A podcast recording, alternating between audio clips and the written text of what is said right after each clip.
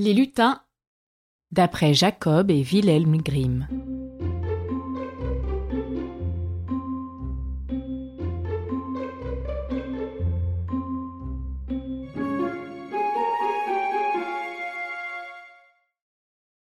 Première partie. C'était un cordonnier qui était devenu si pauvre, sans qu'il eût de sa faute qu'à la fin il ne lui reste à plus de cuir que pour une seule et unique paire de chaussures. Le soir, donc, il le découpa, comptant se mettre au travail le lendemain matin et finir cette paire de chaussures. Et quand son cuir fut taillé, il alla se coucher l'âme en paix et la conscience en repos. Il se recommanda au bon Dieu et s'endormit. Au lieu du cuir le lendemain matin, après avoir fait sa prière, il voulait se remettre au travail quand il vit, sur son établi, les souliers tout faits et complètement finis. Il en fut tellement étonné qu'il ne savait plus que dire. Il prit les chaussures en main et les examina de près. Le travail était impeccable et si finement fait qu'on eût dit un chef-d'œuvre. Pas le moindre point qui ne fût parfait. Un acheteur arriva, peu après, trouva les souliers fort à son goût et les paya plus cher que le prix habituel. Avec l'argent, le cordonnier put acheter assez de cuir pour faire deux paires de chaussures, qu'il tailla le soir même, pensant les achever le lendemain en s'y mettant de bonne heure. Mais le matin, quand il arriva au travail, les deux paires de souliers étaient faites, posées sur son établi, sans qu'il se fût donné la moindre peine. Au surplus, les acheteurs ne lui manquèrent point non plus, et c'étaient de vrais connaisseurs, car ils lui laissèrent assez d'argent pour qu'il pût acheter de quoi faire quatre paires de chaussures. Et ces quatre paires-là aussi, il les trouva finies le matin quand il venait plein de courage pour se remettre au travail. Et comme par la suite, il en alla toujours de même, et que ce qu'il avait coupé le soir se trouvait fait le lendemain matin, le cordonnier se trouva non seulement tiré de la misère, mais bientôt dans une confortable aisance qui touchait presque à la richesse. Peu de temps avant Noël, un soir, après avoir taillé et découpé son cuir, le cordonnier dit à sa femme au moment d'aller au lit.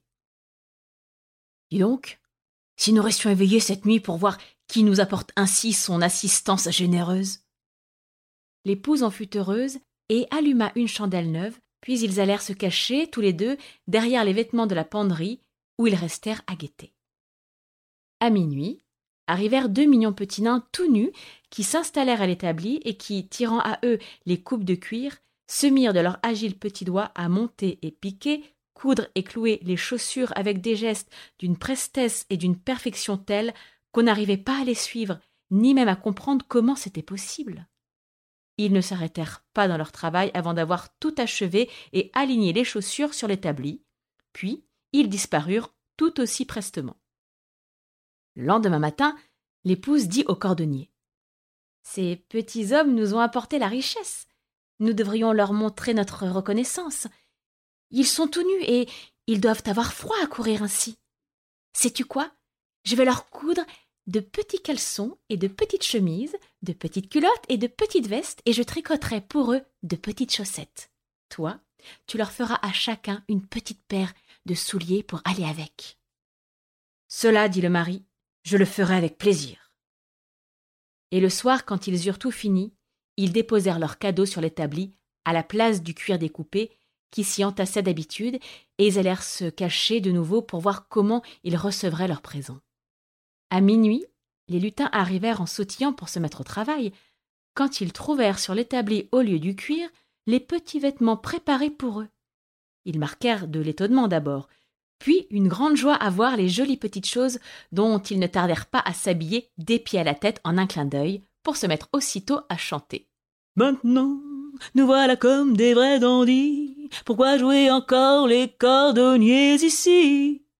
Joyeux et bondissants, ils se mirent à danser dans l'atelier, gambader comme des petits fous, sautant par-dessus chaises et bancs pour gagner finalement la porte et s'en aller, toujours dansant. Depuis lors, on ne les a plus revus. Mais pour le cordonnier, tout alla bien jusqu'à son dernier jour, et tout lui réussit dans ses activités comme dans ses entreprises. Deuxième partie. Il y avait une fois une pauvre servante qui était travailleuse et propre, qui balayait soigneusement chaque jour la maison et portait les ordures sur un grand tas devant la porte. Un matin, de bonne heure, comme elle arrivait déjà pour se mettre au travail, elle y trouva une lettre.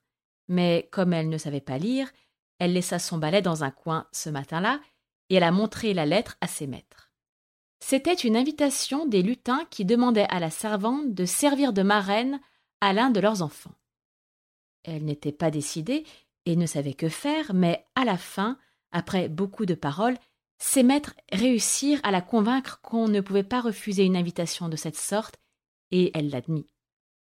Trois lutins vinrent la chercher pour la conduire dans une montagne creuse où vivaient les petits hommes. Tout y était petit, mais si délicat, si exquis qu'on ne peut pas le dire. La couchée reposait dans un lit noir d'ébène poli, à rosaces de perles, avec des couvertures brodées d'or. Le minuscule berceau était d'ivoire et la baignoire d'or massif.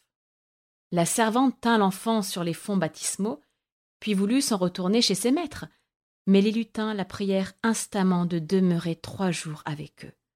Elle accepta et demeura ces trois jours qu'elle passa en plaisir et en joie, car les petits hommes la comblèrent de tout ce qu'elle aimait. Quand elle voulut prendre le chemin du retour, ils lui bourrèrent les poches d'or et l'accompagnèrent gentiment au bas de la montagne.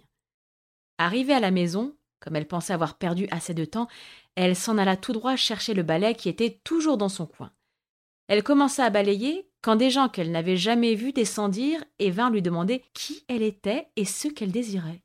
Parce que ce n'était pas trois jours, mais bien sept ans qu'elle avait passé chez les petits hommes de la montagne, et ses anciens patrons étaient morts dans l'intervalle. Troisième partie. Une mère avait eu son enfant enlevé du berceau par les lutins qui avaient mis à sa place un petit monstre à grosse tête avec le regard fixe, occupé seulement de boire et de manger. Dans sa détresse, elle alla demander conseil à sa voisine, qui lui dit de porter le petit monstre à la cuisine, de l'installer devant la cheminée et d'allumer le feu pour faire bouillir de l'eau dans deux coquilles d'œufs. Le monstre ne pourra s'empêcher de rire, lui dit-elle, et dès l'instant qu'il rit, c'en est fini de lui. La femme fit tout ce que sa voisine lui avait dit de faire, et grosse tête, en la voyant mettre l'eau à bouillir dans des coquilles d'œufs, parla. Moi qui suis vieux pourtant, comme le bois de Prusse, je n'avais jamais vu cuisiner et dans un œuf. Et le voilà qui éclate de rire, et il riait encore quand déjà surgissait toute une foule de lutins qui rapportèrent le véritable enfant, l'installèrent devant le feu et emportèrent avec eux le monstre à grosse tête. thank you